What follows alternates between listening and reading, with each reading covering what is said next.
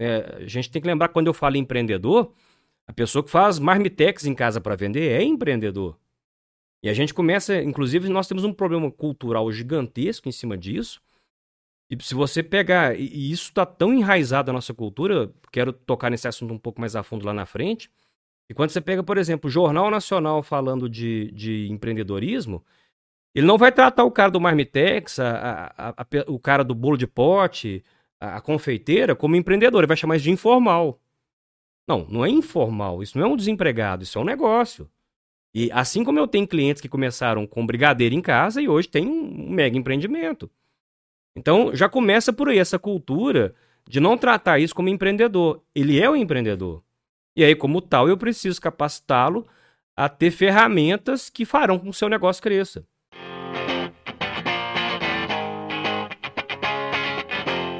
Olá pessoal, nós estamos começando aqui mais um episódio do Performa Cash, aqui no dia dos apoiadores. Eu estou aqui com meu amigo Wagner, da Icone Contabilidade Consultiva, e nós vamos pessoal. bater um papo. Isso aí, nós vamos bater um papo falando aqui como que o contador ajuda o empresário a potencializar e alavancar os seus negócios. Seja muito bem-vindo, Wagner. Obrigado, Kidor. É um prazer, é uma honra poder participar desse projeto. E tô aqui para poder compartilhar um pouco da minha experiência como contador. Antes nós conversávamos, na verdade, antes de contador, hoje eu já sou empreendedor. O termo correto seria até empreendedor contábil, porque já existem elementos do meu negócio que eu preciso gerenciar como qualquer empreendedor. E aí eu quero dividir com a galera um pouco dessa experiência de o que é ser empreendedor, de onde que vem esses conceitos, que, que eu preciso ter de ferramentas para melhorar meu desempenho, para eu ter sucesso. E o mais importante, explicar o que, que é o papel do contador é, junto às organizações para ajudarem a elas maximizarem seus resultados, para que elas obtenham sucesso. Literalmente, o sucesso de qualquer negócio é também o sucesso do contador, com certeza. Com certeza. É interessante o que você falou, porque é o seguinte, eu observo muito que o empresário, quando ele vai começar, né, quando a pessoa vai decidir empreender, ele sempre lembra ali de procurar um contador que vai ter ali os primeiros passos ali, né? Então, assim, você vê isso como verdade, né? Por exemplo, a pessoa começa a querer montar um negócio, ah, peraí, deixa eu descobrir um contador, quem me indica um contador, o que, que eu preciso fazer? Nós tivemos uma experiência interessante para relatar isso, que foi o seguinte, a, antes, antes da pandemia, eu resolvi investir pesado em tráfego e estava gastando uma grana com tráfego. E né, tráfego, só para lembrá-lo aqui, a, gerenciando a pesquisa do Google. Então, quando a pessoa digitava lá contabilidade, eu, eu queria que aparecesse ícone. E quando entrou a pandemia, a gente faz uma revisão do que, que dá para cortar, e aí veio o questionamento: será que eu corto esse tráfego? E aí eu percebi que 99,9% dos nossos clientes vinham de indicação, do boca a boca. E aí eu percebi que eu estava gastando dinheiro à toa com um negócio que não me trazia tanto retorno. Então, foi meio óbvio perceber que quando a pessoa se sente acolhida, se sente apoiada, ela vai em alguém que possa ajudá-la. E a gente tem que lembrar que há um perfil muito comum dos nossos empreendedores, que é o empreendedorismo de subsistência. A gente 60% da, da, dos negócios, dá mais de 60%, esse número oscila em função da, da economia, mas vamos resumir: mais da metade dos empreendedores no país são pequenos. Então, quando a gente está falando em empreendedorismo, a chance de eu estar falando do seu Zé da mercearia na esquina de sua casa é muito grande. Eu tenho que entender que ele não tem, provavelmente, nem curso superior. E se tem uma formação acadêmica, provavelmente não viu nada de gestão, porque gestão ela, ela é uma ciência. E aí, em cima disso, quando ele vai buscar ajuda, a, o primeiro ponto de contato com ele é o contador.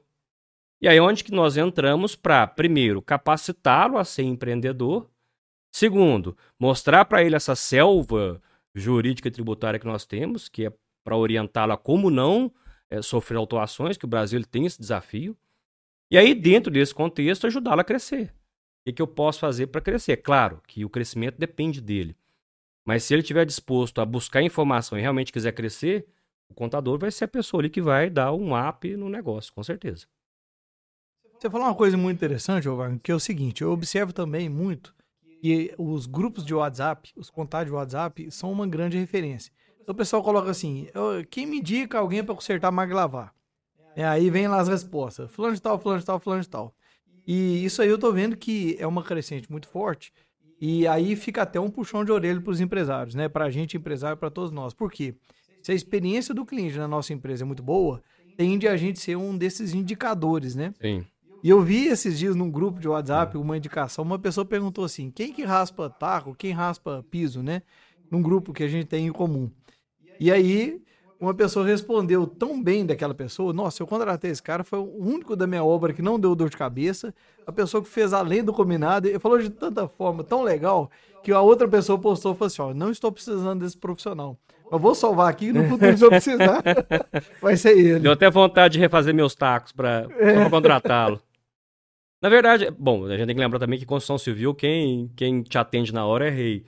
Mas é um, é um fenômeno da transformação digital que muita gente ainda não entendeu. Eu tive um exemplo recente na semana passada. Eu precisei de serviços gráficos e eu peguei contatos na internet de perfis do Instagram que eu seguia e fui chamando. E alguns aqui da cidade. É, teve pessoas que tão logo eu, eu pedi já me responderam na hora. E a, a, as, as empresas da cidade, por exemplo, que eu chamei, algumas não me responderam até hoje. Então a gente já percebe assim, a, no digital, quem cria experiências é rei. A última reunião que nós estávamos juntos, eu até brinquei, né? Em, em, em terra de WhatsApp, quem telefona é rei. As pessoas estão não estão percebendo que nós estamos falando da época da experiência. Então, qual que é o sentido de eu ir numa loja se eu posso entrar no Mercado Livre e comprar uma mercadoria mais barata e eventualmente até mais rápido? Você pega lá a modalidade full, você compra hoje amanhã está na, na, tua casa. Aí eu tenho que lembrar que se eu tenho uma, uma unidade física, se eu tenho algo que, que, onde a concorrência muitas vezes é até mais barata do que a minha, eu tenho que criar experiência. E no caso da contabilidade, como é que eu crio experiência para meu cliente? Dando para ele a segurança que a empresa dele está em boas mãos. Ele quer ter certeza, na hora que ele bota a cabeça no travesseiro, que, olha, é, o Wagner, a equipe do Wagner, a Icone, está cuidando da minha empresa. E eu, eu preciso mostrar para ele quais são as regras do jogo e o que, que ele precisa seguir para poder encarar isso. Então, é indicação não só na, na, na área contábil. Hoje a gente percebe assim, 99% das indicações que a gente percebe é experiência. Tanto é que o próprio Instagram usa isso. Eu vou gravar aqui um, um, um, depoimento falando quem, a experiência que eu tive com esse produto. Eventualmente até paga, a gente sabe que, é, que, que aquilo ali é uma publicidade paga. Mas a experiência hoje é que define a indicação, a contratação. Né? E eu percebo assim, é, muitos empresários não, não entenderam isso até hoje. Olha que a gente já está falando em, em metaverso e... Não, ainda precisa trabalhar o básico, porque a coisa é indicação ainda. Muito. Não só contabilidade, qualquer negócio.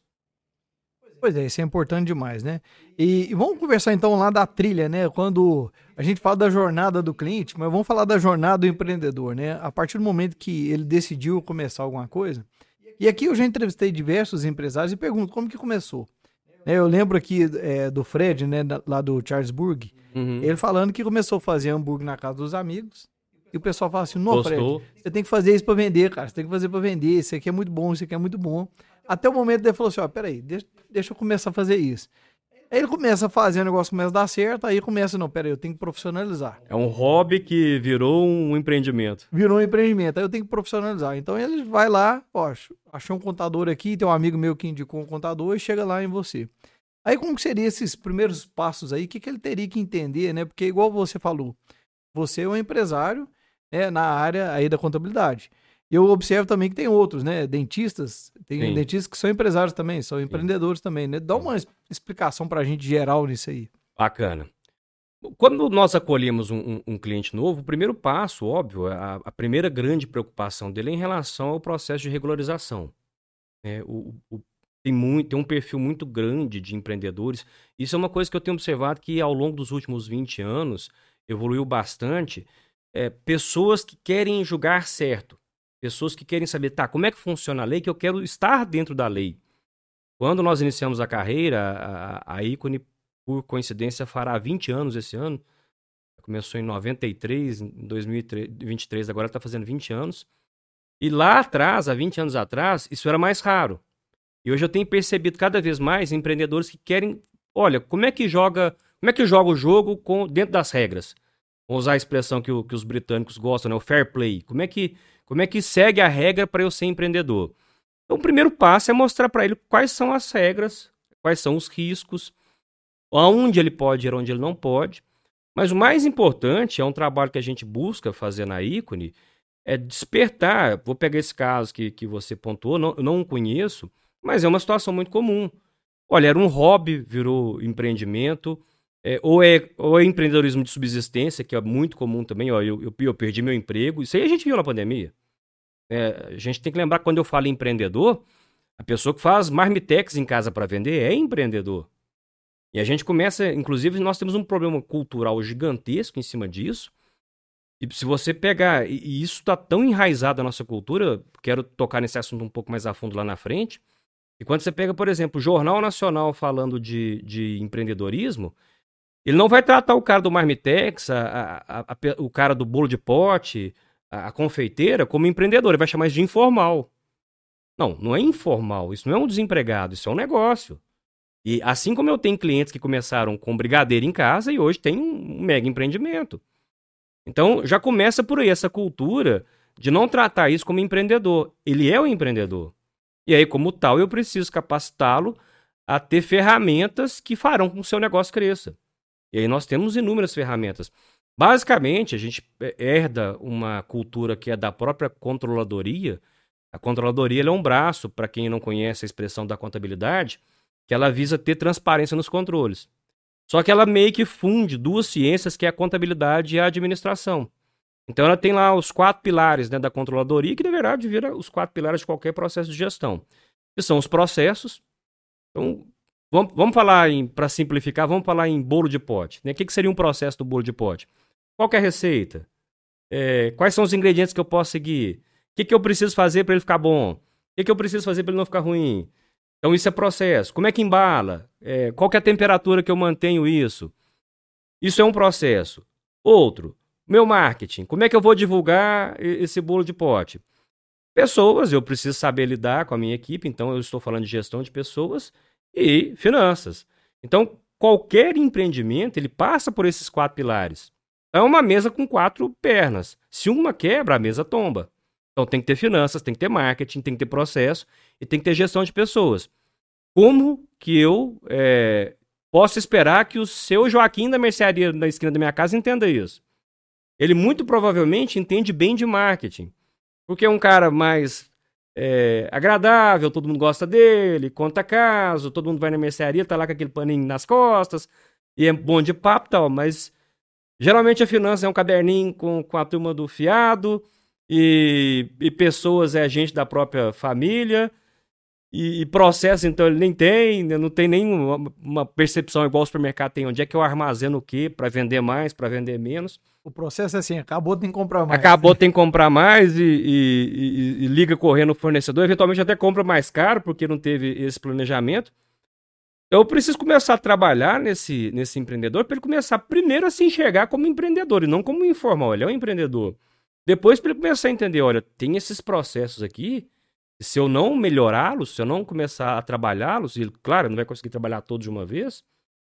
E, e, aí tem um grande desafio, porque se ele é um empreendedor muito pequeno, ele, ele tem duas opções. Ou ele contrata alguém para fazer isso, mas em, em, geral vai esbarrar no recurso grana, porque não tem dinheiro para isso. Ou ele vai ter que aprender. E aí vem aquela velha história que a nossa mãe falava, viu? Não gosta de estudar, agora como é que, como é que você vai fazer? Porque ele requer é, é, ou você paga alguém para fazer, ou você aprende a fazer, não tem, não tem meio caminho. Dá para ir sem isso? Em geral, não se vai muito longe, ou você usa aquele famoso é, recurso é, da, da, da, escassez. Né? Não existia aquilo. Então, vamos pegar o caso das mercearias, que é um exemplo muito claro disso. É, é um domingão, você mora num bar, está com preguiça de ir ao centro, e é a única mercearia que está que tá do lado da sua casa. Então, enquanto essa situação existir e ele, ele não tiver nada de processo, de gestão de pessoas, de finanças, de marketing, ele, sube, ele, ele fica lá. Fica lá 10, 20, 30 anos. Mas assim que for o supermercado para a rua de baixo, acabou.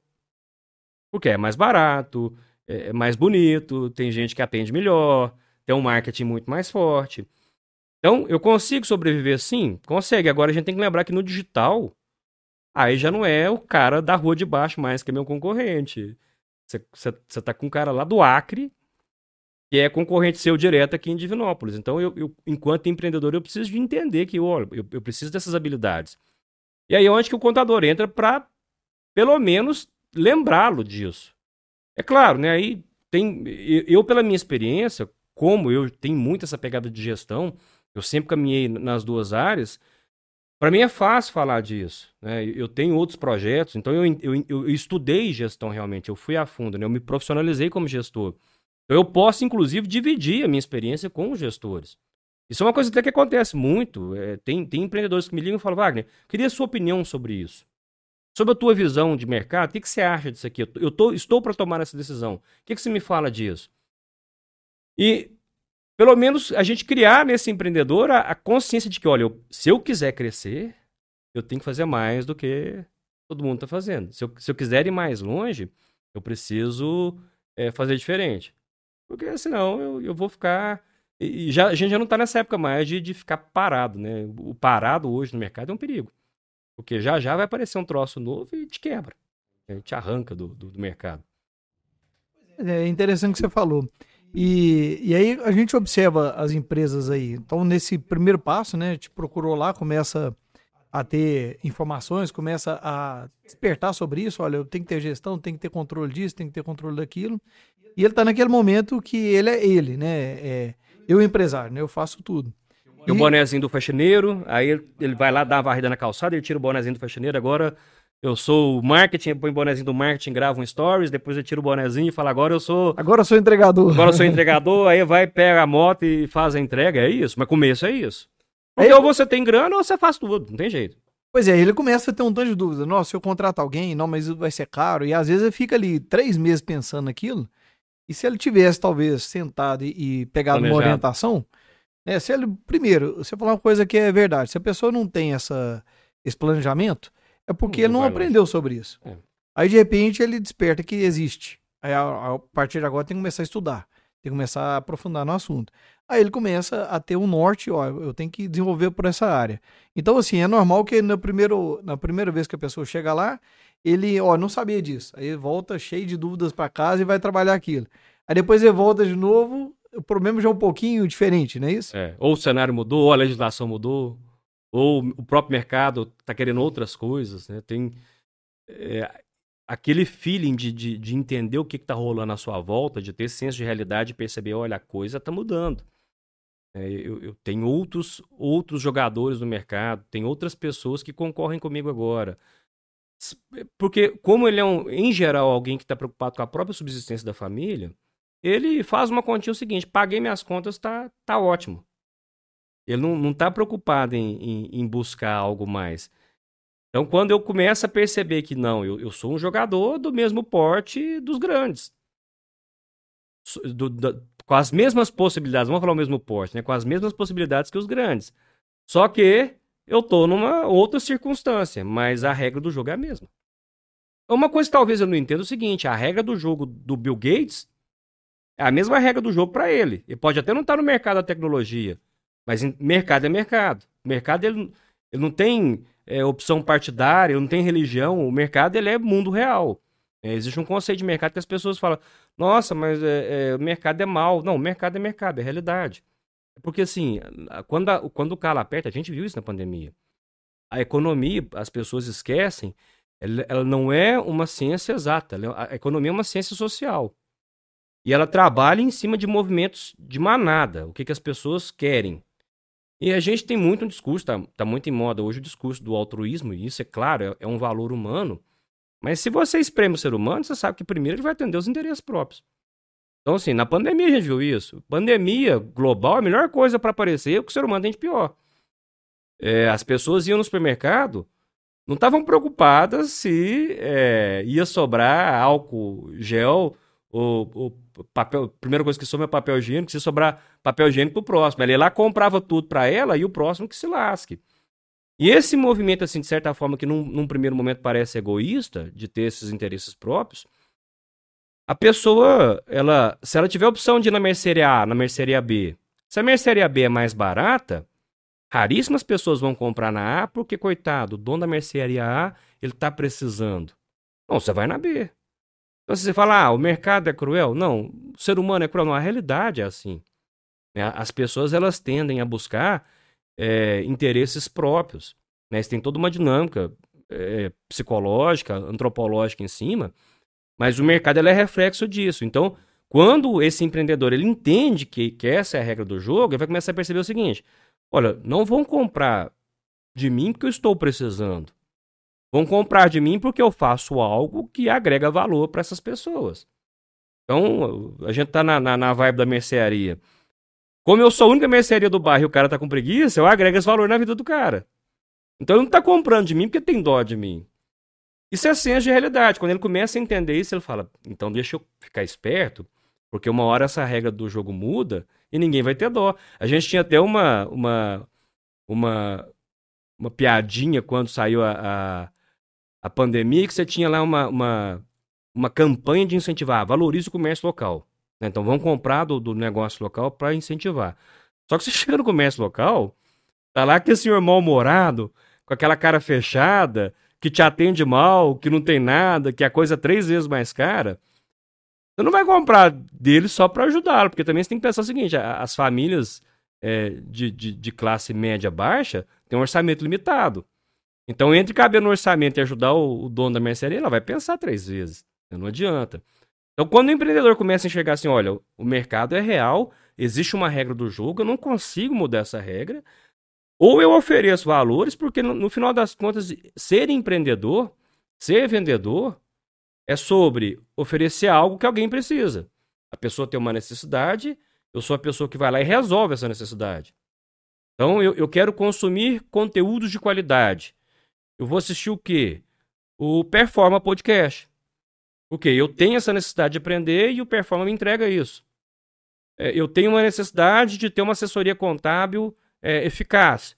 Então eu vou atrás da ícone, porque a ícone contabilidade me oferece isso. Ninguém vai atrás de mim ou atrás de você, porque, ah, coitado do, do Kilder, coitado do Wagner, porque a gente agrega valor na vida das pessoas. Então, quando eu, eu faço o empreendedor é, entender isso, cair nessa real, ele fala: opa, então eu preciso me capacitar, melhorar, porque lá na frente ninguém vai ter dó de mim. Um ou outro vai ter, mas o mercado inteiro não. Né? Claro, existem as almas bondosas que falam, não, vão lá comprar do, do São João, ele tá passando a Pedro. Mas é pontual, né? A gente sabe que a regra geral não é essa. Interessante demais. Agora você falou um negócio bem interessante sobre o empreendedor e eu, eu, surgiu uma dúvida aqui, né? Vamos falar de como que nasce o empreendedor, né? Se o, o cara nasceu para empreender ou se ele pode desenvolver isso, né? Se é um dom, né? Se é um dom. Ah, se é um dom. Qualquer um pode empreender. Qual seria o seu ponto de vista nisso aí? Para quem, quem é religioso, eu gosto de brincar assim. Se empreendedorismo fosse um dom, então Deus seria um cara muito sacana. Porque ele vai falar assim: você vai ser empreendedor. Você não. Não foi com sua cara. Então, assim, é, para quem é, tem um pouco de noção de, de, teologia, sabe que é não, não é, não é assim. É, é, não faz muito sentido. Eu iria até na mesma pegada, eu gosto muito de, quando vai falar dessa questão, de comparar com instrumento musical. As pessoas tendem a falar que música é dom. Mas a gente sabe que mesmo, vamos pegar, em termos de instrumento, beleza, tem técnica, mas vamos pegar um que é problemático, a voz. Tem cara que nasce com uma voz, vamos pegar Fred Mercury. É, a voz, já estudaram cientificamente a vibração das cordas vocais do Fred Mercury e ninguém encontrou nada parecido. Ah, então ele nasceu assim? Verdade, ele nasceu assim. Mas tem um detalhe que ninguém te conta. Ele treinou exaustivamente. E, e, e durante toda a carreira. E aí você pega Rolling Stones. Pô, os caras estão na, na, estrada tem quanto tempo? Ainda ensaiam. Os caras estão ensaiando ainda. Então, você pode até ter, vamos, não vamos chamar de dom, mas vamos chamar de predisposição a algo. Mas se você não aprimora aquilo, você tende a ficar só na mediocridade. Eu gosto muito de, de, de, de pensar nessas questões de desenvolvimento. No meu caso, eu, eu fui aprender bateria mais velho. Toco alguma coisa? Toco. Mas eu tenho consciência, se eu for, tivesse aprendido enquanto criança, eu teria mais tempo para me dedicar. E talvez estivesse melhor do que eu estou hoje. Porque você tá por conta, a cabeça está mais fresca, você tem menos problema, menos coisa para preocupar. O empreendedorismo é a mesma coisa. Não é que você nasce com essas características. Existe um psicólogo americano, o McClelland, na década de 60, ele começou a estudar, porque esse conceito de empreendedorismo é uma coisa muito nova na nossa realidade. Não se falava de empreendedorismo com esse formato há 100 anos atrás. É, a gente tinha outras expressões, né? o artesão, depois o comerciante, mas a, a pegada empreendedora ainda era uma novidade. E o McClelland começou, o ele começou a observar que, na verdade, o empreendedorismo ele é um comportamento. E isso muda muita coisa, porque ele, percebeu que há características comuns a pessoas que são empreendedores. Então, o que, que ele fez? Ele fez uma pesquisa, né, uma pesquisa acadêmica, com foco, né, com toda a técnica que, que uma pesquisa científica exige. Ele começou a perceber pontos em comum que os empreendedores têm que fazem deles ser pessoas diferenciadas, pessoas que, que realizam. Ele não foi o primeiro. Tem um, um, famoso também, que muita gente conhece, que é o Napoleão Hill. Napoleão Hill também tem uma, um livro famoso, eu acho que são as 16 Leis do Triunfo, uma coisa assim. Depois a gente eh, joga na, na... A Lei do Triunfo, né? A Lei do Triunfo, né? É. São 16, eu, eu, porque eu lembro que são 16. O que na... como Lei do Triunfo, do mas triunfo. são várias leis. Né? É, são 16, uma coisa assim. E ele. Só que a, a, questão do Napoleão Hill é que ele não fez um negócio com cunho científico, ele fez uma coisa mais empírica, porque ele era jornalista. Mas ele começou a entrevistar gente muito rica e falar: o que, que você faz? E aí ele tabulou. Mas, assim, se a gente pega a essência da, da, das leis do triunfo do, do Napoleão Hill e compara com a tese do McClelland, muita coisa coincide.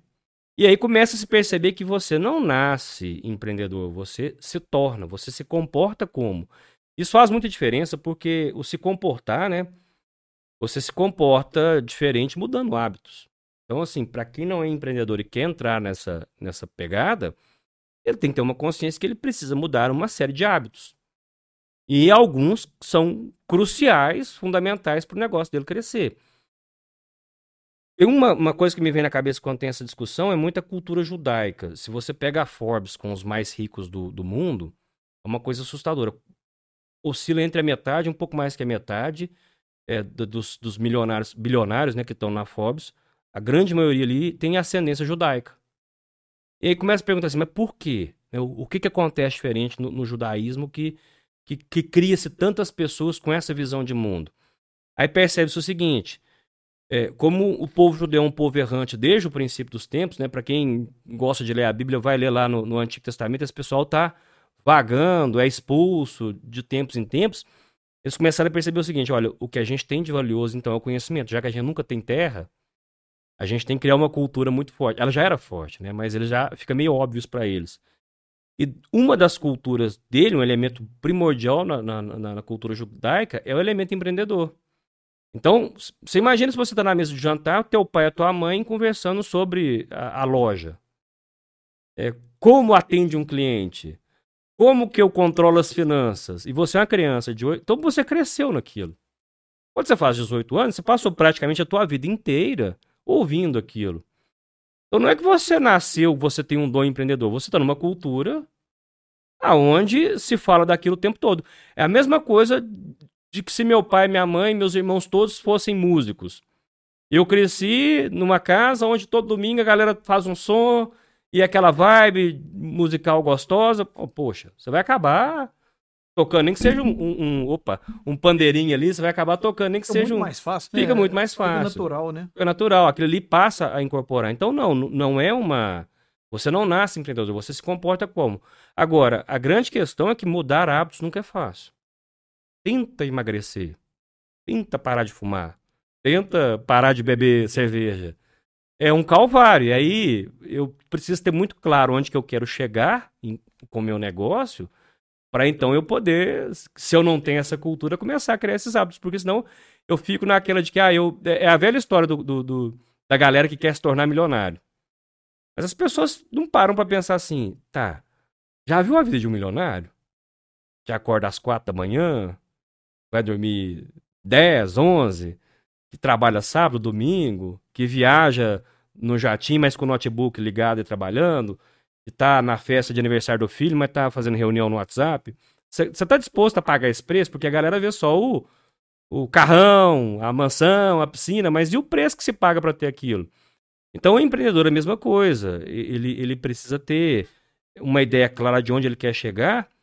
Até me lembro de uma frase do Peter Drucker, que ele fala que é, nenhuma empresa consegue ser maior do que a mentalidade do próprio dono. Então ele, ele, ele, precisa começar a entender aonde que eu quero chegar, porque a hora que isso fica claro para ele, aí ele vai abrir espaço para começar a desenvolver essas habilidades, caso ele não tenha. Porque se ele já tiver, beleza. É, se ele já tiver, já entra no jogo com uma vantagem, óbvio. Já está Já veio de casa nessa né, essa capacitação. Hoje essa cultura empreendedora tem mudado muito. Eu, eu tenho, é, como eu venho do meio acadêmico, eu fui professor por 18, 19 anos, na, nas escolas de ensino médio, fundamental, principalmente, a, as particulares, eu não sei como é que tá as, as públicas, já tem é, formação empreendedora para crianças. Então já ensina ali as crianças a fazer um bolinho, a fazer uma, uma feirinha ali vender, e a fazer um marketing. Isso é muito bacana, porque você já começa a enculturar nesses meninos a possibilidade de criar alguma coisa quando né, estiverem lá na, no ensino médio, por aí vai. Mas até então, isso realmente para nós era, era novidade. A gente não ouvia isso com, essa, com esse peso há 20, 30 anos atrás. O digital deixou isso mais óbvio, né? Claro. Pois é, um, você falou um, um, algo bem interessante aqui, a questão de, por exemplo, então, é, eu decido empreender, eu não sou da família empreendedora, eu tenho um sonho, eu tenho uma vontade, e é, eu começo. Aí eu começo a errar, começo a aprender e por aí vai, né? É uma coisa que eu sempre ouvi aqui na, nas entrevistas, né? É o acreditar. E o acreditar tem a ver com a mentalidade que você falou, né? A frase do é, Peter Dunker. Peter Drucker, Dunker, né? é, ele fala, nenhuma empresa consegue ser maior do que a mentalidade do próprio dono. Ele não vai. É, até onde ele acredita que ela vai. Pois é, e isso é um, um fator muito importante, né? Muito. Porque muito. se ele acredita que ele pode é, crescer, ele vai arrumar meios para poder fazer aquilo acontecer. Ele vai se virar. A gente tem que tomar cuidado porque é, hoje usa-se muito a expressão crença limitante. Né? Tá na moda. Ah, isso é uma crença limitante. Eu não acho que eu. E aí. Eu até brinco assim. E, e, e se você tiver uma crença limitante, que o que te impede de crescer é a sua crença limitante. espiral, ah, aí você vai entrar nessa vibe e você não vai sair do lugar. É porque ah, um, um dos, dos elementos que o McClelland coloca, nos 10, né, ele, ele numera 10 10 comportamentos, 10 características desse comportamento que são comuns, que é a capacidade de correr riscos calculados. Então, quando a gente fala em correr riscos, não é que o empreendedor sai é, topando qualquer parada. Ele não vai dar uma de doido e vai sair é, abraçando tudo que aparece. Mas ele vai ter capacidade técnica, e, eu, e aí eu vou falar mesmo de elementos, é tipo quem trabalha na Bolsa de Valores quem, quem, quem investe em bolsa de valores, você começa a ter ferramentas técnicas para analisar se aquilo vale a pena ou não. O empreendedor é a mesma coisa. Ele começa a ter uma visão de mercado para falar, cara, dá para botar grana nisso aqui, que aqui vai dar. Ou dá para a gente comprar essa ideia que aqui. E eu tenho que lembrar que o dar errado faz parte do jogo. Então, como o dar errado faz parte do jogo, ele tem que estar tá preparado para a hora que der errado. Então, em bom português, você tem reserva caso o teu projeto se lasque, dê muito errado? Então, é, é, essa habilidade de correr riscos, ela é uma capacidade empreendedora que é crucial para isso. Se, se, eu não aprender a falar, bicho, eu, eu, eu preciso é, ter coragem aqui, ter aquele friozinho na barriga, e até um pouquinho além do que eu acredito. Não dá para ficar falando assim, ah, é, isso é uma crença limitante. Não, vamos tentar fazer, porque eu vejo muito casos de pessoas que arriscaram projetos ousados se lascaram. Porque a gente só tem cases de sucesso, né? Só tem, eh, tem um livro muito bom, depois eu vou pesquisar o nome aqui, eu falo o autor. Chama Oportunidades Disfarçadas. Se eu não me engano, tem um volume 1 e o 2. É, a capa dele é um limãozinho siciliano, amarelo, na, na capa. Ele fala dos cases de sucesso de pessoas que. É, como que surgiram as grandes empresas. Então, sim, as, as ideias. E ele é uma, até um, um livro inspirador, porque você vai lendo ali vendo como que é tão banal, como é que surgiu o Boticário, como é que essas pessoas começaram a ter o próprio negócio, como é que pintou a Copenhagen, as grandes marcas nacionais que, que, que nós conhecemos. E aí ele vai mostrando assim, essas pessoas são todos cases de sucesso, legal. Mas você não tem um livro falando dos cases de fracasso. Você não tem uma literatura, eh, vamos, vamos fazer um podcast só de como se lascar no meio empreendedor. Só que estatisticamente falando, os casos de fracasso são muito maiores mas muito maiores. Você tem muito mais fracasso que acerto meio empreendedor. Então, assim, a possibilidade de você começar um projeto e dar errado, ela é altíssima. Por isso que a gente fala em buscar risco calculado. E essa ousadia de, beleza, é, eu vou arriscar, né? eu vou quebrar essa, vou chamar de crença limitante, e vou um pouquinho além, porque nisso você descobre. O teu podcast já é uma. Já é algo assim. Porque, cara, vou lá, vamos fazer, eu planejei, eu tenho um monte de variáveis sob meu controle, mas tem coisas que você não controla. Você vai ter que confiar no processo e tá fazendo tudo certo. Então a, a possibilidade de dar certo é grande, mas é, a gente. É, essa capacidade de, de, correr riscos, ela é um elemento empreendedor, porque senão você fica estagnado do tempo sempre. Então o empreendedor mesmo, ele precisa correr o risco, mas o risco calculado. O que é o risco calculado? Eu saber onde pode dar errado, nem sempre você vai saber, mas saber principalmente se der errado, qual que é o plano B? O C, o D, puder ir até o Z, melhor ainda, porque aí você sabe que é, deu errado, você estava preparado para aquilo. Né? Olha, se meu projeto me der um prejuízo de 500 mil, tá, você tem 500 mil para cobrir? Então bora. E aí senta no passeio, chora meia hora, enxuga as lágrimas e, e vamos pro próximo. É, o, o que sair daquilo ali foi aprendizado. É do jogo. O Wagner, chegou aqui um pão de queijo aqui, é o da Brasil Opa. Fit. Eita. E esse é lá. é bom que ele é fit, então pode comer à vontade aí, aí que eles não engordam, não, só um pouquinho. Ô, Herbert, brigadão, cara, por essa parceria aqui.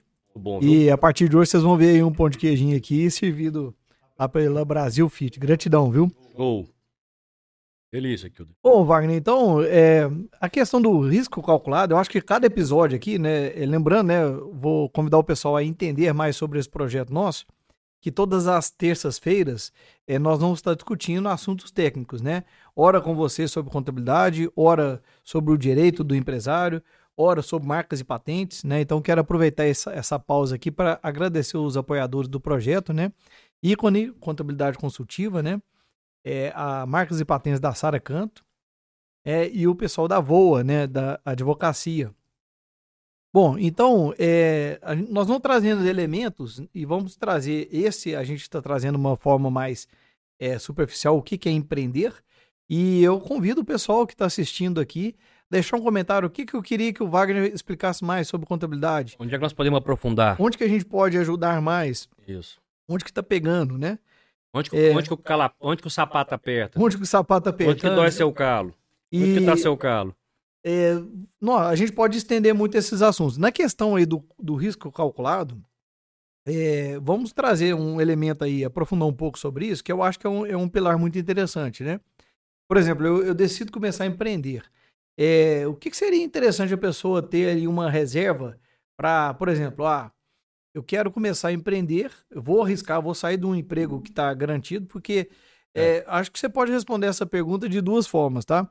Uma, é, o que muda né, de um dia para o outro? Agora eu abri mão do, de ser funcionário, vou virar empreendedor, né?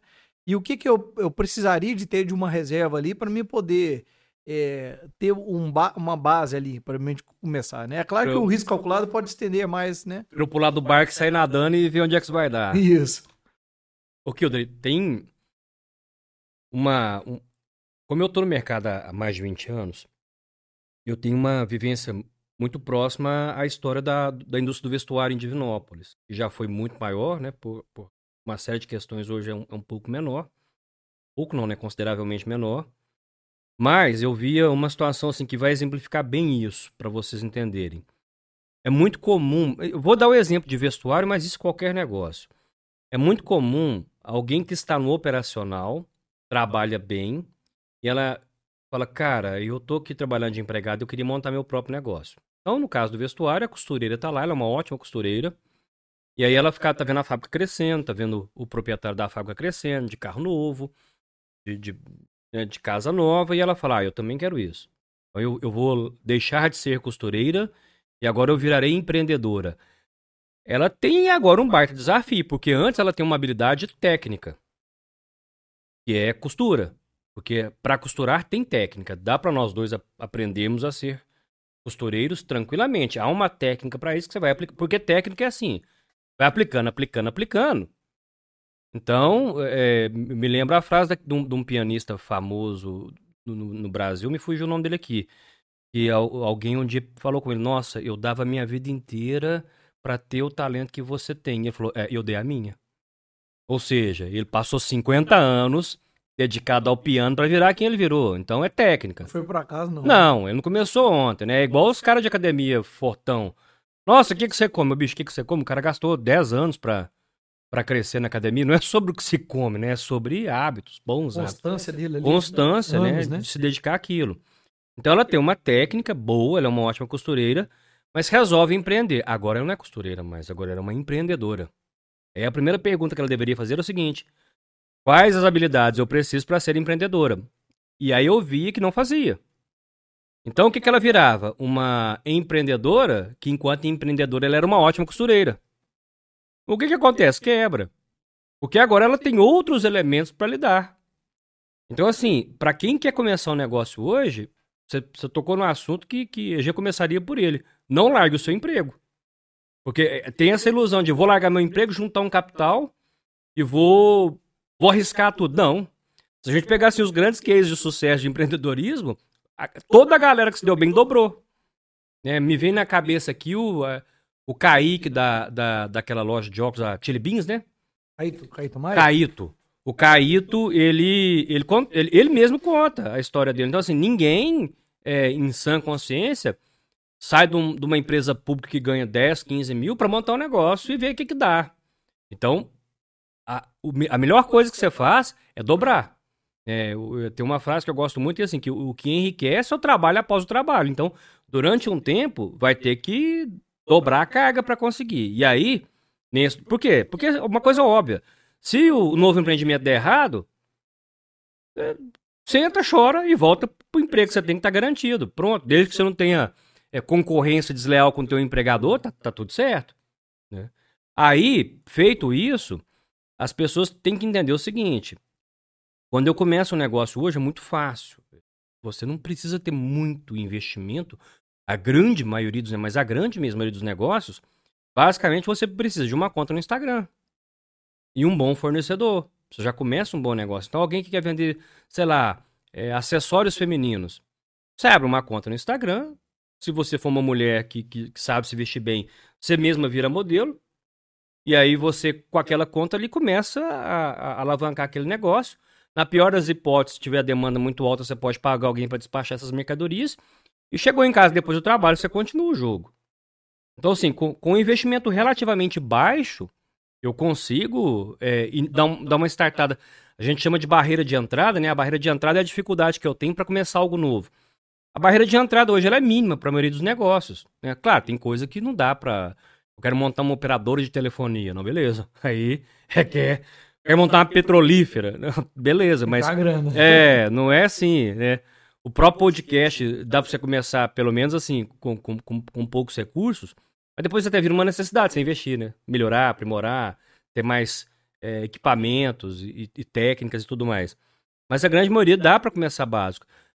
Mas mesmo os negócios básicos, a pessoa tem que entender assim, que é a, a famosa ideia do capital de giro. É, tem umas expressões que a gente usa em, em, finanças que ela viraram um lugar comum, mas ela não é bem isso, né? Porque é, o capital de giro, que é a, a grana que eu preciso para começar um negócio, na verdade, a grana que, que a gente inicia um negócio, a gente chama de capital social. Aquele capital social que vai lá no seu contrato social, ele é a soma do que você gastou para investir. Esse é a soma do que você gastou para investir, ele inclui o imobilizado. Então, vamos falar do podcast aqui. Então, câmeras, placas de vídeo, TV, cenário, isso aqui é meu imobilizado. Então, eu, eu fui lá e fiz as contas do que, que eu vou gastar para isso aqui. Beleza. Então, se eu quiser ter essa estrutura aqui, eu preciso de X. Legal. Só que eu tenho que pensar o seguinte: durante um tempo eu vou ter gastos, não vou ter receitas. Então eu vou pagar aluguel aqui por seis meses, oito meses, e não vou ter receita para cobrir isso. Então você já meio que tem que fazer uma conta, já meio que ter, não, você tem que fazer uma conta para saber durante quanto tempo eu ficarei na, nas vacas magras e entender que durante esse tempo, como eu não tenho receita, eu preciso ter uma grana parada para ir cobrindo essas despesas até que a receita entre. Essa grana parada é a que a gente fala capital de giro. Então, na verdade, o capital social ele corresponde ao que eu gastei para investir no meu negócio, que eu comprei né, os equipamentos, mais uma grana, uma reserva para sustentar as minhas operações durante o tempo que eu não terei receita. E aí tem uma notícia meio chocante, né? Porque os empreendimentos médios, essa pesquisa do Sebrae, o tempo médio de retorno de um empreendimento, é o famoso payback, né? A hora que a grana começa a voltar, a hora que você para de fechar no vermelho e pelo menos equilibra, são de três anos. Então, se eu tô começando um negócio agora em 2020, fevereiro de 2023, vou montar meu negócio hoje. Qual que é a possibilidade de, de da coisa dar uma melhorada assim? 2026.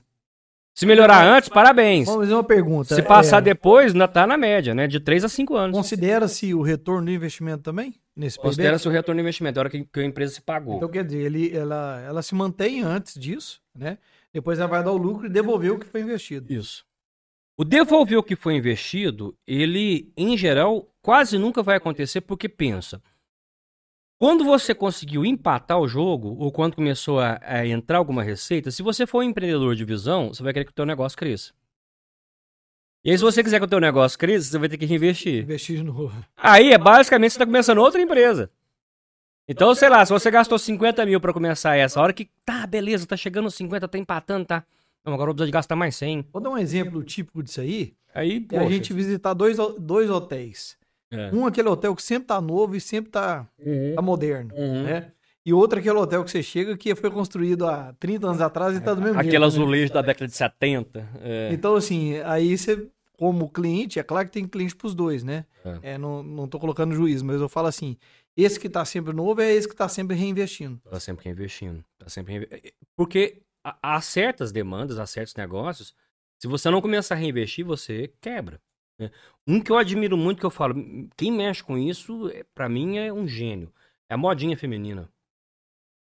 São quatro coleções ao mês. São quatro lançamentos ao mês, porque se quer novidade toda hora. Eu já conversei com empreendedores que me falam, Wagner, são duas coleções por semana, às vezes. Você tem um lançamento na segunda, outro na quinta. Um, um cara desse tá reinvestindo sempre. É um negócio que tá em. em- em- E aí a, a ascensão a- empreendedora a gente acha que é assim, né? Linear. Na verdade, ela é, É. ela é uma, ro- uma montanha russa. E, e- e assim vai. Porque os negócios hoje são muito mais dinâmicos do que há 50 anos atrás. Tem que ver. Acho que é o Silvio Santos que fala, né, que é, não, hoje eu tô muito bom, hoje eu tô péssimo, né? A vida do empreendedor, né? Não tem. E, e- e aí tem um outro elemento que o McClelland eh, pontua, né? da- a gente falou do- de correr riscos. O outro elemento que ele, é, que ele é complementar a esse, né? Faz par com esse, é a persistência. Porque, e, e aí a grande dificuldade do empreendedor é separar persistência e teimosia. Porque há casos onde é teimosia e há casos onde é persistência. O feeling para entender isso, ele é.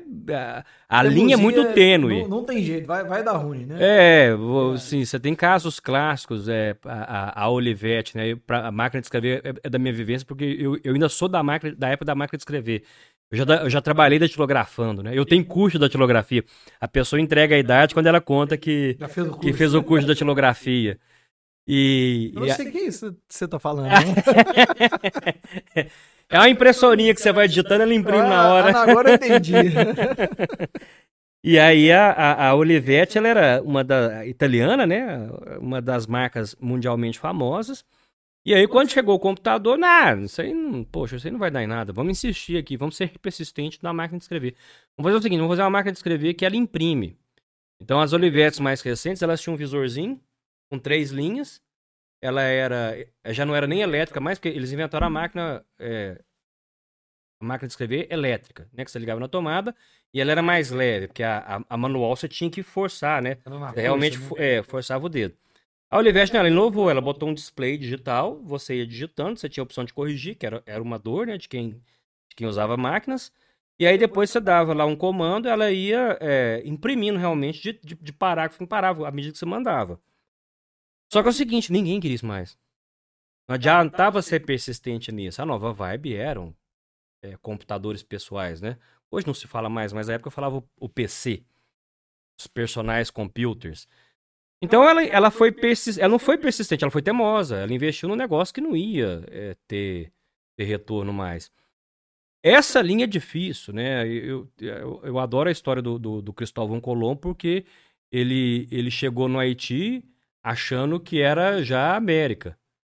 E ele não estava no continente ainda, ele estava numa ilha. Então, até um dos motivos pelo qual a gente não tem, o continente não tem o nome dele. Porque aí sim, se ele tivesse sido um pouco mais persistente e, e menos teimoso, ele tinha andado um pouco mais e tinha chegado eh, no continente propriamente dito. né? Ele para na ilha achando que já tinha eh, chegado num novo continente, não, era só uma ilha. E, e- e o empreendedor, é, é- é- essa separação entre ser teimoso e persistente, bicho, aqui não dá pra insistir mais, isso aqui acabou. Né? E, e, claro, é ter feeling de mercado. Porque tem coisas que elas são temporais realmente. Quem imaginava que o vinil ia voltar? É, você tem bandas lançando a, o primeiro trabalho em disco de vinil. Voltou. Mas quando acabou, acabou.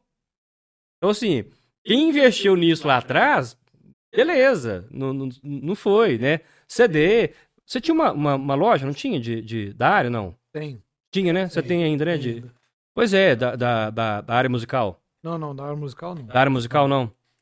Acho que era porque era seu xará também, não era que tinha uma loja aqui em Divinópolis?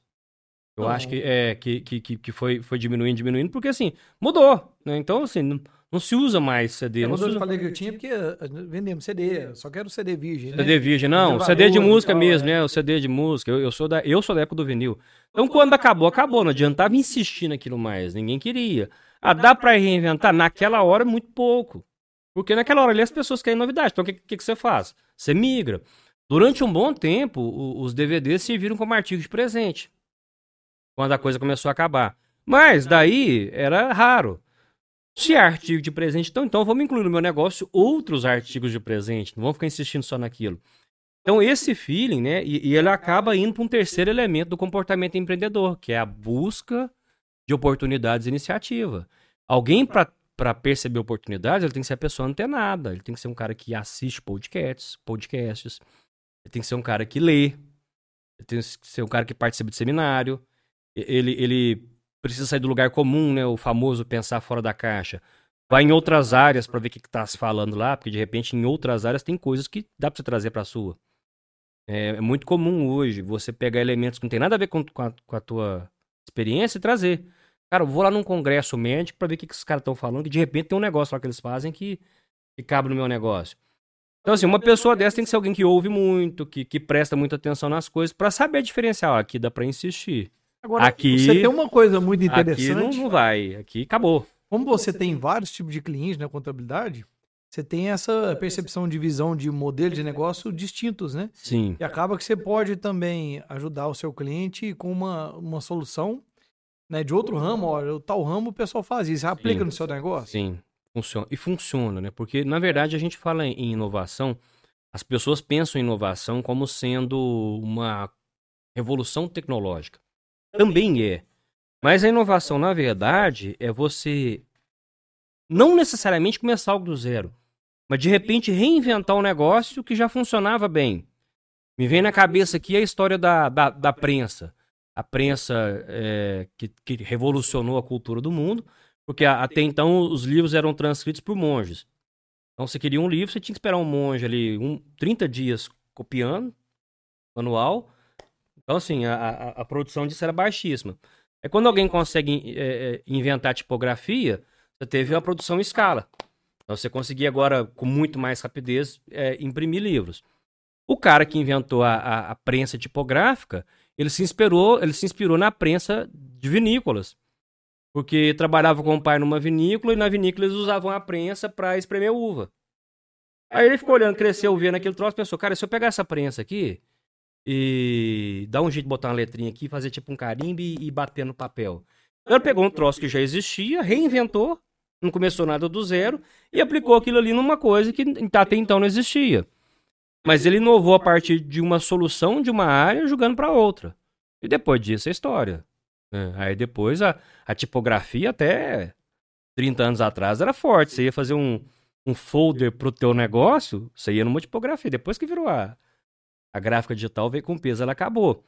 Então, havia uma demanda por, por livros, e aí o empreendedorismo parte disso, né? O empreendedor é um cara que resolve demandas, que, que, que é a solução para alguém.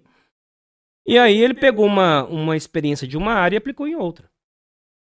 Então, se eu tenho um negócio que às vezes é, eu quero diferenciá-lo, e, e para diferenciar você tem que fazer o que ninguém está fazendo, você pode buscar essa, essa fonte em outras áreas. Pode e deve. E aí, alguém para ter essa vivência, ele precisa uma, ele tem ter uma visão de mundo de vivência em outras áreas. Ele tem que buscar coisas fora, né? Porque eu sou contador. Se eu só fico vendo coisas de contabilidade, qual que é a possibilidade de eu inovar no meu negócio? É. Eu tenho que conversar com muita gente, eu tenho que ler coisas que não tem nada a ver, porque ali você começa a falar, opa, isso aqui, isso aqui me serve. Viajar também é uma coisa interessante. Viajar, né? ler. Lecionar também na faculdade. que tá... Lecionar é maravilhoso, né? A, experiência de lecionar, assim, ela é... Se, se todos pudessem passar por isso em, em, qualquer momento da vida, eu recomendo, porque é uma troca de experiências. A gente aprende mais. Não se fala isso em sala para não encher a bola do aluno na hora e você não perder a, a autoridade. Mas a gente aprende muito com o aluno, né? Muito, assim. Não da, daquilo que eu ensinava. Que eu ensinava eu já era expert naquilo. Mas a gente aprende muito em termos de vivência humana. É assim, tem casos que você ouve, experiências, vivências. Então você vai trazendo aquilo ali para tua vida e aquilo ali, em uma hora, repercute no teu negócio. Porque a grande dificuldade que a gente tem, e, e é um erro muito grande, as pessoas falam assim: ah, você tem que separar gestor de RH, eh, gestor mal preparado, é mestre em falar isso. A equipe está com um problema, ele fala assim: ah, você tem que separar os seus problemas. Você tem que separar o profissional do pessoal. Como? Um dia eu, eu, eu brinquei, né? Eu falei, ah, fica a curandeira na porta da empresa com balaia. A pessoa entra, ela puxa os problemas e põe no balaio. Aí na hora de ir embora, ela vai. E se na hora de ir embora é trocar, pegar o problema de um e, e, e jogar pro outro. Vai, vai lascar tudo. Sangou tudo. É, você não separa, você gerencia emoções, né? Claro, porque eu tô com um problema com, com família, com esposa, com filhos, com mãe, eu não vou descontar isso no meu colega de trabalho, eu não vou descontar isso na, na, no meu cliente. Isso é gestão de emoções, né? Isso é equilíbrio emocional. Não é porque, é, sei lá, você tá tendo que dormir com a tua mãe no hospital, você vai chegar na tua empresa e tratar, tratar todo mundo mal. E, e aí, é uma coisa que as pessoas têm uma dificuldade muito grande de entender que as minhas experiências pessoais, elas refletem no meu negócio, as minhas experiências no meu negócio refletem na minha vida. É uma pessoa só. É, o, o que você aprendeu no teu negócio, pro, pro, pro bem ou pro mal, você vai levar para tua casa. É, se você trabalha num ambiente extremamente ruim, extremamente tóxico, a tendência é você começar a virar aquela pessoa e, levando aquilo ali para tua casa é gigantesco. Verdade. É, então, assim, a, o, o, essa troca de experiências boas, né? Aquele ditado, a gente tem que estar tá sempre com é, a gente tem que só tomar um pouco de cuidado com essa frase, mas é, se fala muito em nós, nós precisamos estar sempre próximos de pessoas melhores do que a gente. Eu gosto mais de uma outra ilusão, alusão. É, dar a mão para quem está melhor para você crescer, mas também estender essa mão para quem está pior para puxar juntos. Né? Então, uma, alusão de vida seria: me dá a mão aqui, você que sabe mais, para me puxar para cima, deixa eu puxar mais, mais alguém comigo. E essa troca, isso vira cíclico. Né? Aquilo que você tem de. Porque, vamos pensar, se eu trato todo mundo bem, se eu sou polido, educado, altruísta, empático com todas as pessoas que passam na minha vida, a possibilidade de eu tratar um cliente assim, então, é, é de 100%. Automático, né? Automático. E se eu não era assim aprendi isso no meu negócio, então a possibilidade de eu voltar com isso para minha vida pessoal também é gigantesca. Então, na verdade, quando a gente está falando em empreendedorismo, a gente está falando em experiência de vida, né? Eu não, não separa essas coisas. Eu, eu, sou um só. É uma coisa interessante que você falou aí. Eu lembrei um quando, só. lá no início, é, nós plotamos o carro da empresa. Compramos um carro, uma Fiorina, e plotamos com o nome da empresa. E eu mudei a forma de, de dirigir, de buzinar na, nas esquinas. É, que ó, tem um, agora tá com o nome na. É, porque eu mudei totalmente. Eu chegava na Para esquina. de xingar no trânsito. Alguém enfiava na frente, eu buzinava, xingava. Aí depois agora é o seguinte: é um Só cliente um meu, né?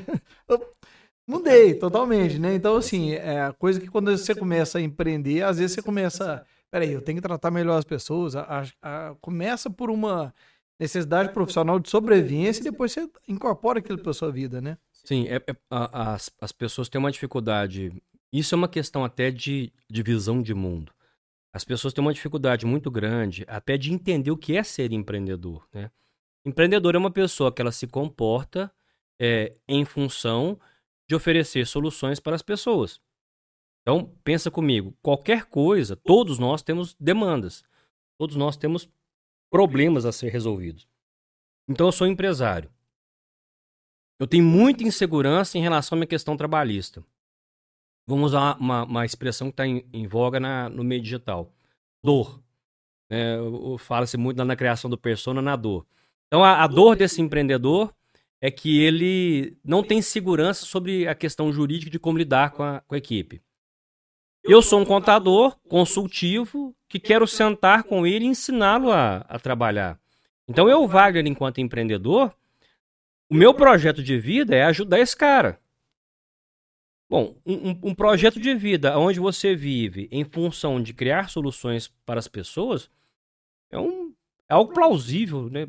Você imagina um mundo onde todo mundo é solução. Você contrata um pintor e foi lá e fez a pintura. Aí você contrata um pedreiro, ele foi lá e assentou o piso. Aí você pede uma comida no, no, no iFood, veio a comida e o entregador é o cara. Porque tá todo mundo sendo solução. Você imagina um mundo assim, que, que, que, maravilha. Então, na verdade, isso acaba sendo um estilo de vida.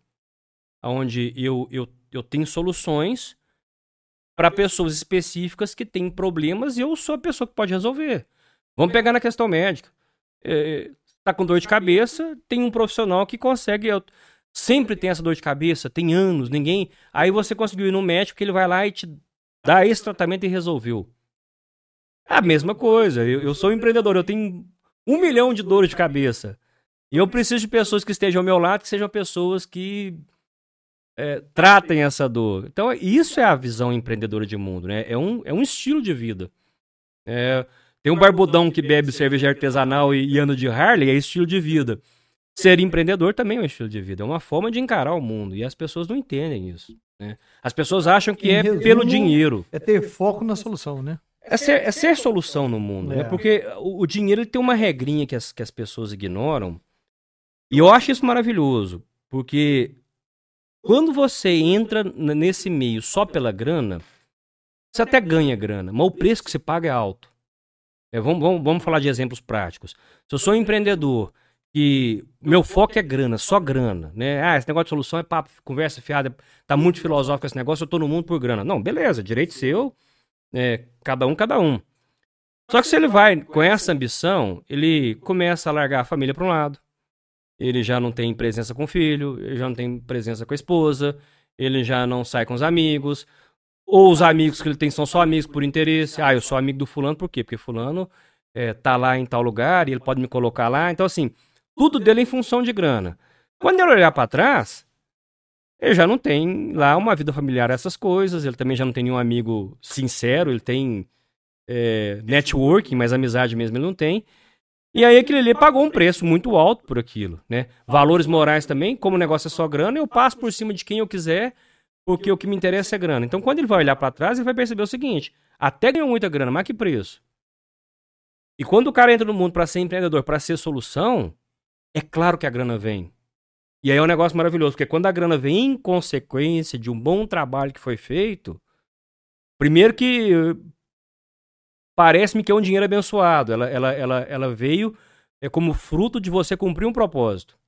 E segundo, você bota a cabeça no travesseiro e você tá com a consciência limpa, que primeiro você ajudou muita gente. É, o simples fato de você ser um empregador, você já gerou empregos. Você já ajudou muita gente a, a construir seus sonhos. E você fez acontecer resolvendo o problema dos outros. Isso não tem preço. Se o empreendedor entendesse é. isso. Isso e é legal, cara, porque você deixa um, um rastro positivo, né? Eu, eu, eu, quero comer um docinho. Alguém que fabrica docinho foi solução. É. Eu quero tomar uma cerveja. Alguém que fabrica cerveja foi solução. Foi solução eu de... quero andar de moto. Alguém que fabrica moto foi solução. A minha moto estragou, então o mecânico foi solução. E é... todos podem ser solução. Tem, né? Todos. Não tem é, uma coisa que eu observo, que eu acho que é interessante, é quando nós decidimos empreender, a gente passa a ter o, o controle da, da, escolha, né? A gente passa a ter escolha. A hora de começar, a hora de terminar, onde investir, o que fazer. Então, eu percebo que uma das coisas mais importantes que a gente tem que entender, a partir do momento que a gente entra para essa porta de ser empreendedor, é o poder de escolha, né? Sim. Que às vezes a gente acha que não tem escolha, né? Sim. O, o poder de escolha, ele é um, uma dificuldade gigantesca para as pessoas, porque assim, a, a vida, na verdade, isso é um princípio até da própria vida, né? Para quem é religioso, por exemplo, é o princípio do livre-arbítrio. Ó, faz o que quiser da tua vida e pague o preço. Isso dá um frio na barriga, por quê? Porque você fala, tá, mas e se der errado? É. Porque, assim, um, uma das coisas que, que é um, um, princípio da maturidade humana e também da maturidade empreendedora é assumir os teus BOs, né? O empreendedor que é empreendedor, se ele for realmente alguém que está disposto a crescer, o que acontece na empresa dele tem que assumir. Ah, mas foi. Vamos pegar lá, alguém na minha equipe errou. Tá. Por que, que essa pessoa errou? Porque eu treinei mal? Porque meu processo não estava bem desenhado? Ou porque eu contratei mal? Então, se eu, Wagner, faço isso, um é maturidade. E segundo, isso aí eu não erro de novo. Aí, ter a maturidade para começar a abraçar os seus BOs é que é a dificuldade, porque isso que você fala de fazer o que quiser, tá na tua mão, mas e pagar o preço? Porque a gente quer fazer o que quer, mas não, quer, não tá disposto a pagar o preço. E pagar o preço é um elemento empreendedor.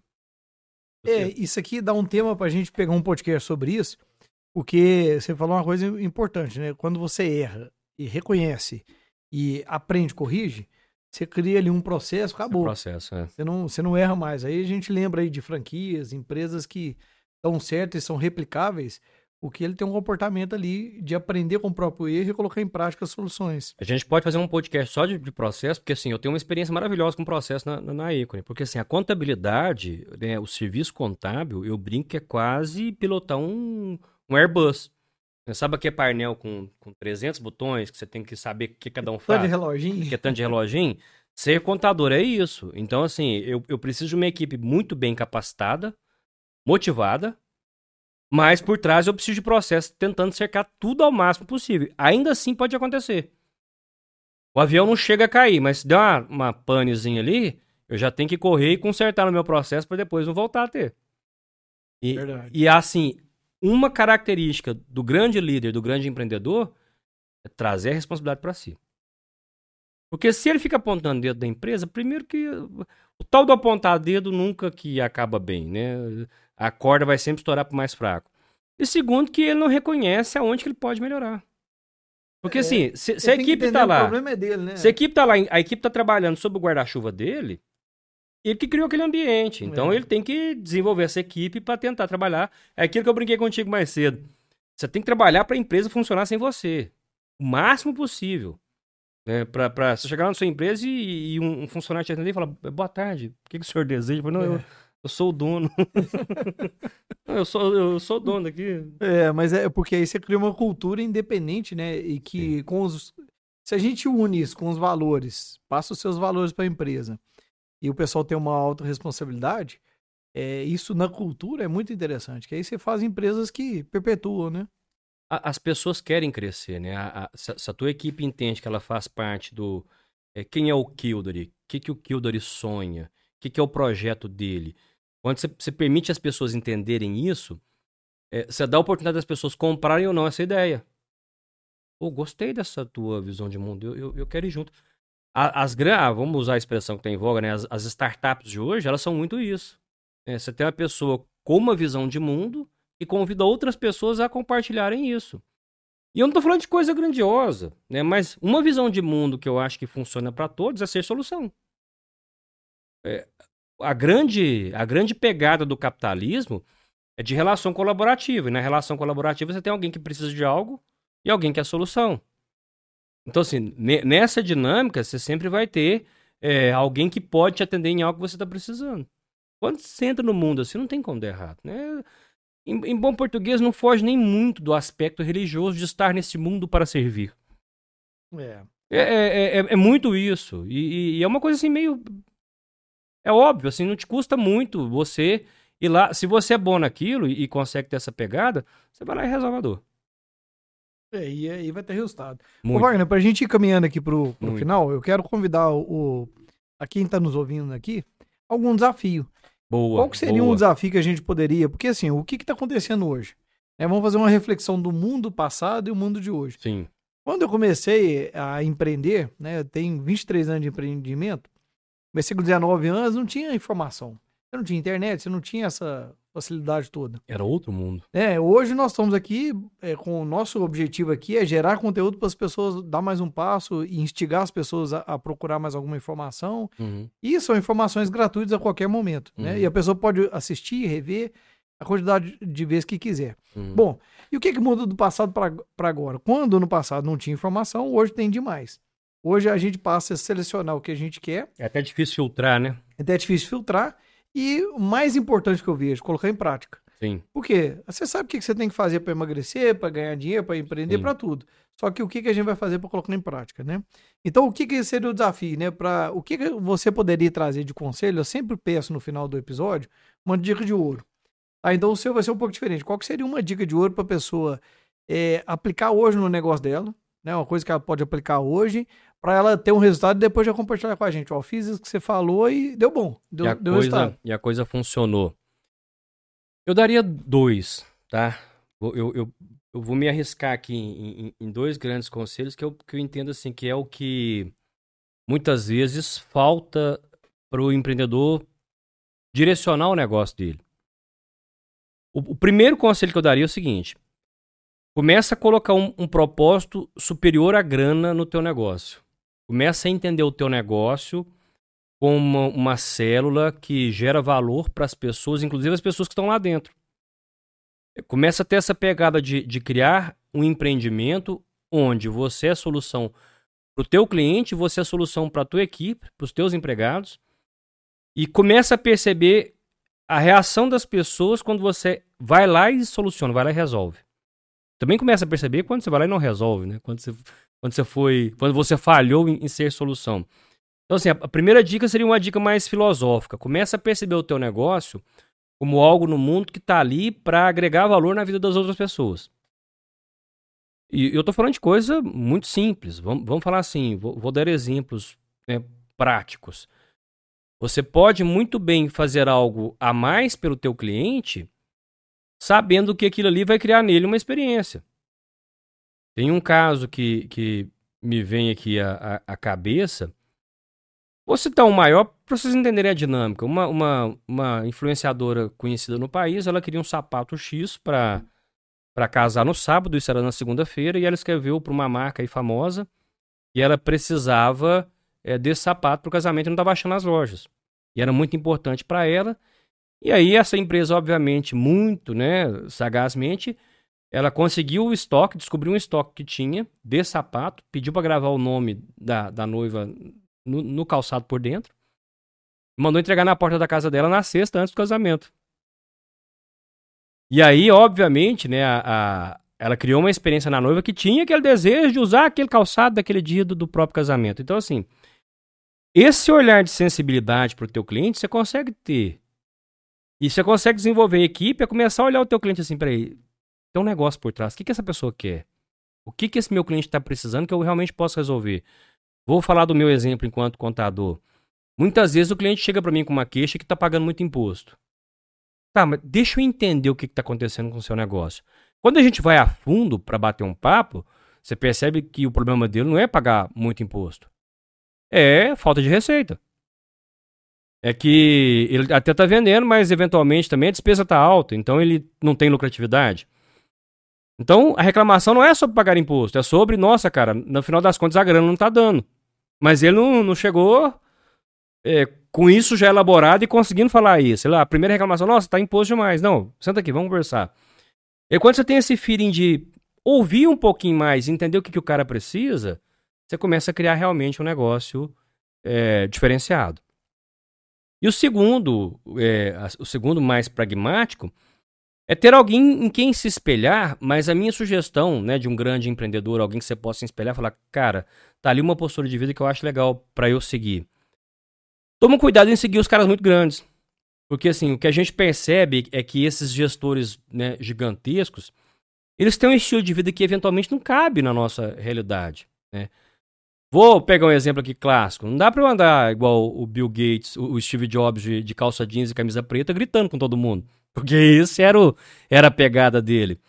Então, quando você for buscar em quem se espelhar, busca alguém mais local, mais próximo à tua realidade, que é um case de sucesso, que às vezes é até uma pessoa mais acessível para jantar e falar assim, cara, eu admiro muito o Kildare. Ô Kildare, vamos tomar um café comigo? Ou vamos tomar uma cerveja?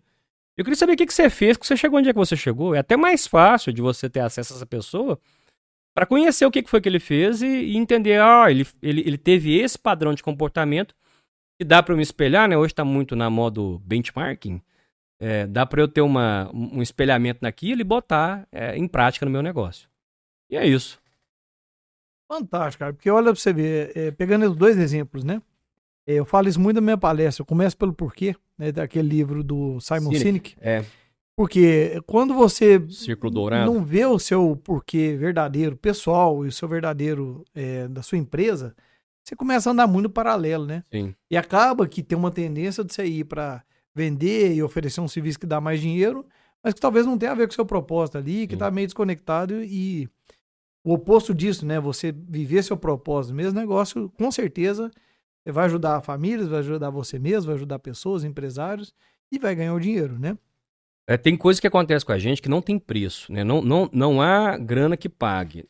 A gente estava na palestra da Rita 15 dias atrás, e quando eu cheguei na palestra, eu encontrei com uma pessoa que tinha 20 anos que eu não via, né? Nem lembrava, nem cogitei a possibilidade que ela fosse lembrar de mim, eu lembrei dela.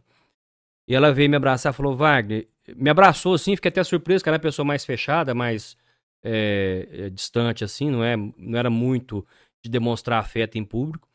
Ele me abraçou e falou: Cara, você não sabe a importância que você teve na minha vida. Eu assustei falei: Eu? Tudo que eu sei, eu devo você. Eu, eu fiquei muito emocionado porque foi uma baita de uma surpresa. E 20 anos depois.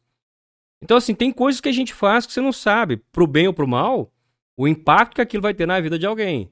E ser empreendedor é uma baita de uma oportunidade para você criar ótimos impactos, né? impactos positivos. Então, eu penso que é muito sobre isso. Esses dias eu tive uma surpresa interessante também. É, foi na pandemia, eu pedi uma coisa lá no Serginho, bar do Serginho, É. e Fraldinha? chegou uma fraldinha. É. E chegou lá em casa, e assim, eu não, não lembro, né? Eu não lembro agora o nome do, do entregador. Mas ele fez algo especial na entrega lá e tal, e foi rápido e tudo. Eu fiz elogio tanto pro bar do Serginho quanto pra ele. No aplicativo. No- eu fiz no, no, no aplicativo e fiz no Instagram. No Instagram marcou. É, aí, cara, beleza. Um dia eu, eu tô no, parado num sinal, parado na janela, o que, você que é o Kildre? Eu sou. Cara, você não sabe o tanto que você me ajudou com aquele elogio seu.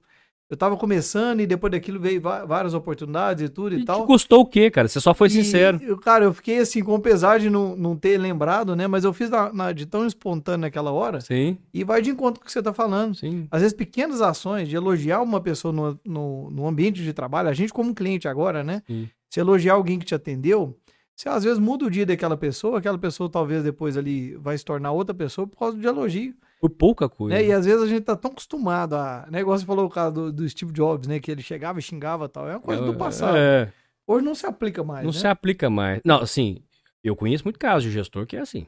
Né? E, e- e funciona.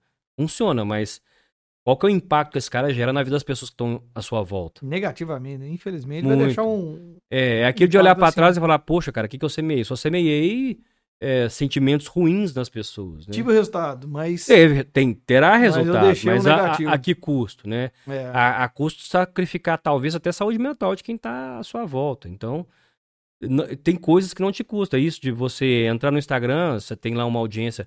Por mais que você tenha lá só 100 seguidores, são 100 pessoas que tiveram acesso àquela informação. Já é muita coisa.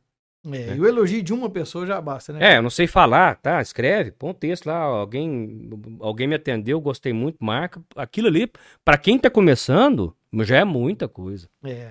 Bom, então, pessoal, tivemos aqui três dicas de ouro, né? Estendeu em três, né? É, uma virou três. É, conversar sobre o seu porquê, o porquê da sua empresa, como que você pode realmente fazer a diferença na vida dos seus colaboradores aí. Né, falamos é, que agora, né, na questão de deixar um elogio, deixar uma marca positiva. Deixa, deixa uma marca, né? Literalmente. É, porque infelizmente às vezes a gente deixa uma marca negativa, Negativa, né? exatamente. Mesmo com a intenção positiva ali, que eu sei que sempre tem, mas a gente pode tratar a pessoa de uma forma mais carinhosa ali e ter resultados ali, né? E a, a terceira dica, na verdade foi a segunda, É, a segunda que foi. A, a terceira que eu. dei- Ah, a terceira foi de se espelhar em pessoas que, que, exatamente. que, que sejam casos mais reais de sucesso. Né? Eu acho bacana, eu, eu, eu ouço muito os grandes, mas a gente tem que perceber, sei lá, um que me vem na cabeça aqui, o Flávio Augusto. Né? Não, maravilhoso, muito bom, mas há de convir que pegar uma classe executiva para Dubai é, não é para qualquer um. E É. se você vai entra nesse mundo pensando nessa vibe, já começou errado, né? Então pega alguém que tá mais próximo, que É, e tem mais exemplos assim plausíveis. Interessante também você falar sobre isso, porque você falou sobre a fala de Peter Drucker, né? Aham, Sobre mentalidade. A mentalidade é muito diferente. Muito. Então é um gap muito grande. é, né? um, é um gap gigantesco, assim, é, um- é, um- é uma É uma outra visão de mundo. Dá Então, pra assim, chegar lá? Dá, mas. Se você estiver mais próximo dele e chegar até ele, faz mais sentido. Lógico. né? Então, se hoje ele está muito distante, ele vai perto de alguém, que seria como se fosse degraus, né? Sim. Então, qual que é o próximo degrau? Eu, Cê- queria, eu precisaria estar perto de tal pessoa. Você não pula do primeiro pro segundo andar, você vai degrau por degrau. É, aí faz mais sentido, né? É, a hora que você chegar perto desse próximo, que aí você já, já, já tá naquela, naquela visão de mundo ali, talvez você fale, nossa, eu tô ach- tô achando legal, mas dá pra ir mais. Aí já é outra Vamos- pessoa, é. né? Você, Você não- modela outra pessoa e vai. Você não cresce exponencialmente do dia pra noite, né? A gente tem casos, mas são casos raríssimos, né? São as exceções à, à regra, né? Na- nas indústrias, na- na- no meio tecnológico é muito comum. É, Google, Facebook, Microsoft, Apple, beleza. Mas o, o- a vida real não é feita disso. A vida real é feita de degrau por degrau. É isso aí. Wagner, gratidão pela sua presença Gratidão, aqui. pessoal. Muito Foi obrigado. muito interessante aqui todas essas abordagens. Ficou bom. aqui três dever de casa, né? Aí, ó. Tem, Aplicar tem pra elogio, fazer. é. É, sentar com alguém para tomar um café aí e ver o que, que você pode dar um próximo passo. Isso. Ver o que, que você faz de verdade aí, porque você deixa uma marca positiva nas pessoas, né? E Mudar essa você- visão de mundo. que que muda essa visão de mundo, né?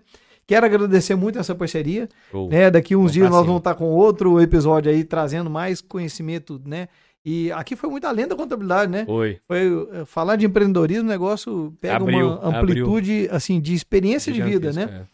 Então, muito interessante. Gratidão pelo seu tempo, pela a sua entrega aqui. Eh, vamos deixar os seus contatos, caso alguém queira aprofundar em qualquer dos assuntos que a gente conversou aqui. Show. A galera pode seguir o arroba Seja Ícone. Seja Ícone é o nome nas redes sociais todas. É, A mais, as mais ativas são o Instagram e o YouTube. Mas arroba Seja Ícone tá no Facebook, Instagram, Twitter. É bom que lá É. também tem conteúdo também para a pessoa Tem. ir estendendo mais também no assunto, né? Tem, no nosso Instagram a gente pega as grandes pautas que estão em voga, né? Que tá gerando muita discussão, muita dúvida. E a última que tava. Começamos o ano quente foi a, a possibilidade. a- haveria a possibilidade de eu não poder mais demitir meus empregados. Então gravei um vídeo lá, um dos últimos rios está lá recente, explicando, afinal de contas, o que, que é essa, essa situação. Então tem muito assunto técnico, Eu vi, mas tem, muita, é, tem muito assunto também da área empreendedora. Eu não vou fazer spoiler aqui, não. É, vi- vamos deixar a galera lá para vi de ver. onde surgiu, eu achei, fiquei até surpreso, tanto tempo que tinha, né, que começou essa discussão. É antiga. Mas vou deixar esse spoiler aqui pra pessoa ir lá e ver Show. sobre isso, né? Show. Pessoal, quero agradecer os outros apoiadores também, né? Hoje a Brasil Fit mandou pra gente aqui um Tá viu, pra gente galera? degustar aqui, que tá top demais. Tá ótimo. Agradecer Voa também, advogados, né? Ah, o escritório de advocacia, né? Que tem especialidade muito grande aqui no direito do empresário, né? Canto, marcas e patentes. E daqui um dia nós vamos ter um episódio também com a Sara aqui. Nós vamos estar falando também sobre a importância, né? De você estar tendo carinho e cuidado com a sua marca aí, que ela é única, mas ela talvez ainda não é sua, né? Isso. Você pensa que é sua, mas não é. Tá trabalhando pros outros. É isso aí. Isso aí, pessoal. Até um próximo episódio. Abraço, pessoal. Até a próxima.